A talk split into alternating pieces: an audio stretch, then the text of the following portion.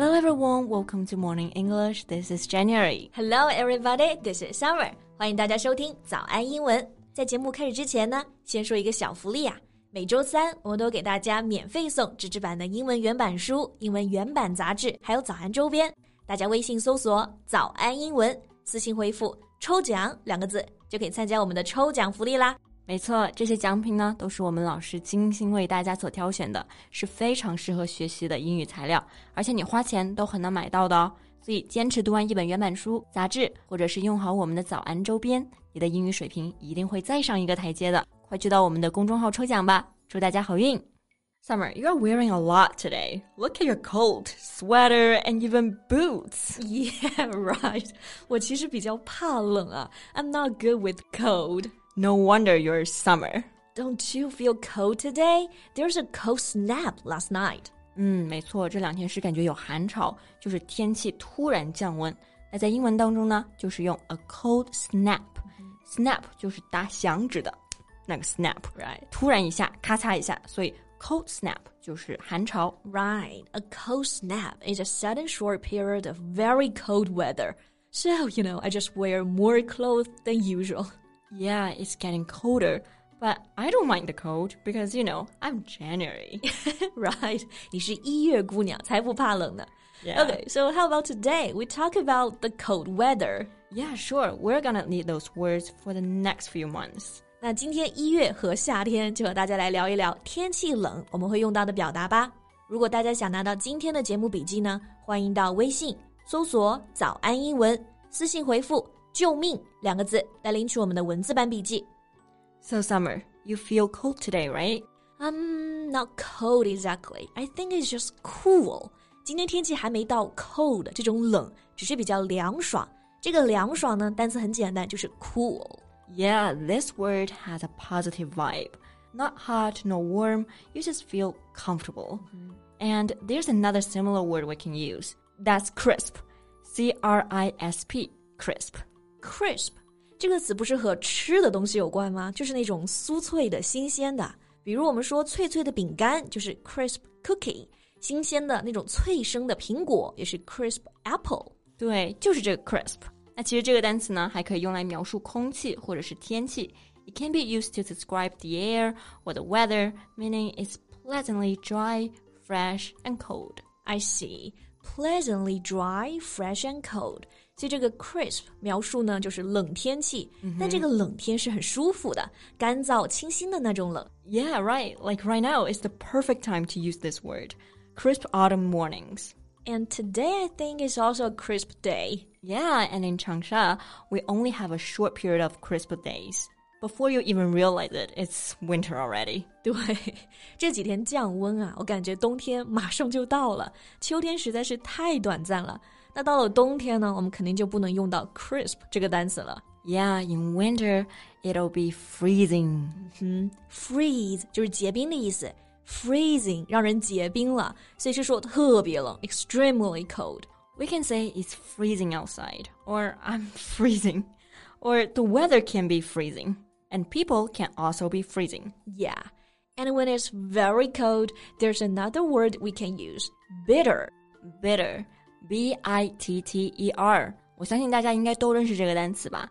最常见的就是说味道苦，like black coffee tastes bitter. 对，bitter 苦的。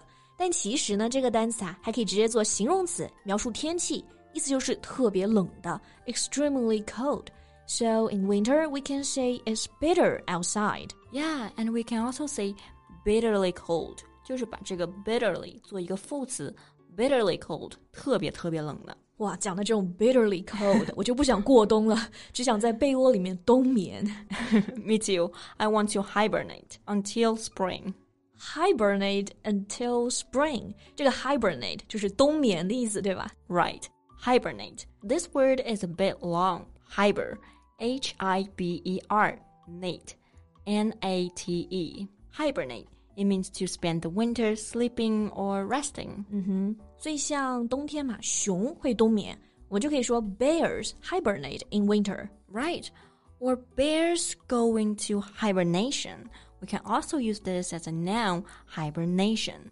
那人呢，冬天其实不冬眠，所以这个表达 hibernate till spring 就是个习语，也是一个比较夸张的表达，就是说怕冷， 或者说只想在冬天睡觉，一觉睡到春天。 Yeah, I like this phrase. I'm done with being cold. I'm going to hibernate until spring.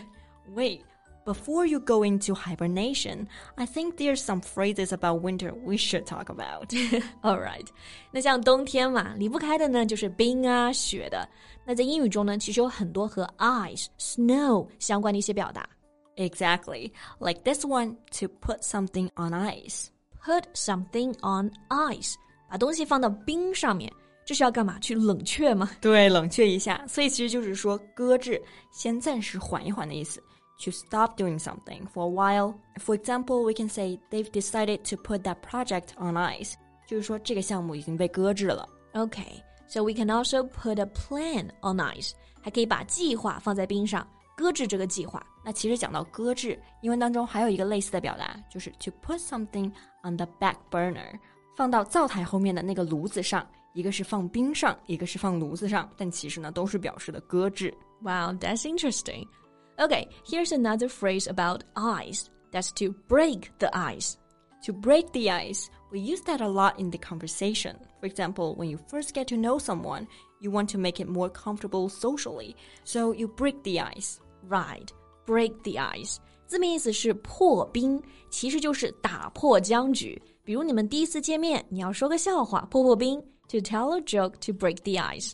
那学习英语呢，其实也有这个破冰，像入门级、初级的一些教材，上面写的就是 ice breaking. It means elementary, the basic level. Yeah, and we know that the ice is very fragile, so we have another phrase to be on thin ice. To be on thin ice, thin 就是薄的，在薄的冰上面，所以就是如履薄冰，对吧？ Right, it means to do something that's very risky or might get a person in trouble. 比如说啊，他现在和老板的关系就是如履薄冰，可以说 she's on thin ice with her boss. On thin ice with your boss, that's risky. Then you have a snowball's chance in hell of getting a promotion. 对，你会不会这个表达好玩？就是说你和老板关系不好呢，基本就不会有升职的可能性了。对这个可能性很小。你刚是用这个词组对吧？Have a snowball's chance in hell. Yeah, snowball 就是雪球，hell 地狱，地狱里 烈火燃烧，那雪球肯定是生存不了的嘛。对所以这个表达呢，就是说机会渺茫，have no chance of something happening。嗯，比如我们说涨工资啊，基本不可能了。就是 I have a snowball's chance in hell of pay rise. Right, but I hope that won't happen to us. Yeah, I hope so. OK，那我们刚刚讲到了 ice、snowball，还有一个和 cold 冷这个相关的表达很常见，have cold feet. Do you know the meaning？JAN Feet 是脚，have cold feet，脚很冷，就是说这个人体虚，冬天四肢冷。I do have cold feet in winter. I know you're joking. Yeah, you got me. 冬天啊，确实脚很冷，走不了路了。但其实呢，have cold feet 就是说临阵逃脱，就你要做事情的时候，突然感觉哎很紧张，突然动不了了，不敢行动了，打退堂鼓。嗯哼，比如说啊，有的男人哎，结婚前呢突然临阵退缩，不愿意结了。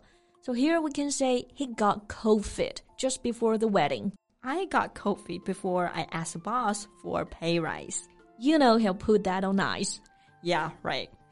OK，那我们今天讲到的这些表达呢，都是非常实用的，大家在冬天里面就可以用起来啦。夏天也可以用啊。好，那最后再提醒大家一下，今天所有内容呢都整理成了文字版的笔记，欢迎大家到微信搜索“早安英文”，私信回复“救命”两个字来领取我们的文字版笔记。Thank you so much for listening. This is Jen. This is Summer. See you next time. Bye. This podcast is from Morning English. 学口语就来早安英文。